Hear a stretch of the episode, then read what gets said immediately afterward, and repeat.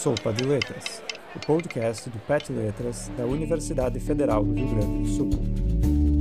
Nesta edição, Centenário, homenagem do PET a obras e autores que há mais de 100 anos ecoam na literatura.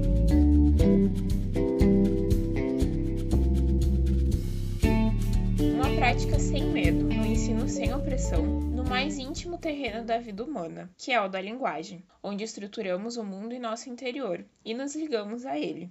Isso se faz mais que necessário, é vital. Ao leitor, em Língua e Liberdade, 1985. Essas palavras, dirigidas ao leitor no livro Língua e Liberdade, apontam alguns dos questionamentos que acompanharam Celso Pedro Luft durante sua carreira. O linguista gaúcho, que também era professor, demonstrou uma admirável preocupação com o ensino de língua materna, com as deficiências desse ensino e suas razões.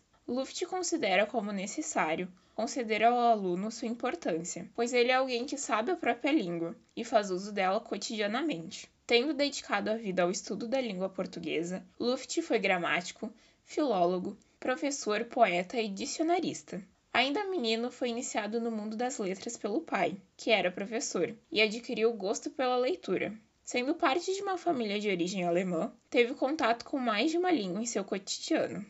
Já quase adolescente, mudou-se para Porto Alegre, para continuar seus estudos no Instituto Campaná, Seminário dos Irmãos Maristas. Permaneceu durante muitos anos nessa instituição e nela explorou interesse pela música, estudando órgão, violino e composição. No ensino superior, ingressou no curso de Letras Clássicas da PUC do Rio Grande do Sul e dedicou-se ao estudo das gramáticas grega, latina e portuguesa. Tornou-se bacharel e licenciado, e começou a carreira no magistério em escolas do ensino básico. Mais tarde, passou a lecionar nas universidades, chegando a ser professor titular de língua portuguesa, tanto na universidade que se graduou, quanto na Universidade Federal do Rio Grande do Sul. Luft mantinha pesquisas no campo da filologia e da gramática, e estava atento ao que se produzia na linguística contemporânea à sua época, com autores como Antenor Nascentes e Manuel Sade Ali.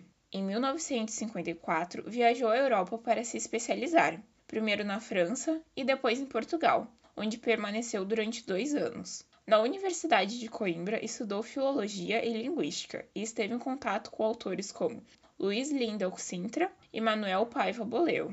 Em 1963, irmão Arnulfo Maria, como Luft se chamava na Ordem dos Irmãos Maristas, abandonou a vida religiosa para casar-se com Lia Fett. Depois do casamento, Lia adotou o sobrenome do marido, pelo qual é conhecida em sua carreira como escritora e tradutora.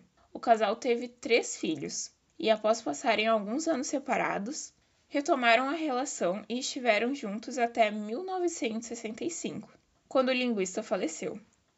Luft construiu uma obra que aborda linguística, gramática, ensino e literatura, além de ter publicado sob o pseudônimo de Celso Pedro Lima dois livros de poesia, Arcos de Solidão e 66 poemas.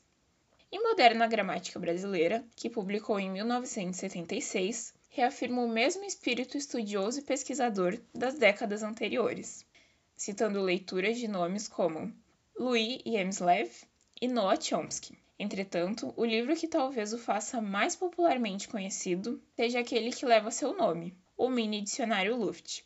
Além dos livros, Luft também assinou, durante mais de 10 anos, uma coluna no jornal O Correio do Povo, intitulada Mundo das Palavras. A duração da coluna é indicativo da distinção e da abrangência dos estudos e das obras do linguista. A memória material de sua obra é mantida pelo acervo Delfos, da PUC do Rio Grande do Sul, enquanto no Instituto de Letras da URGS, o auditório Celso Pedro Luft homenageia com seu nome o antigo professor.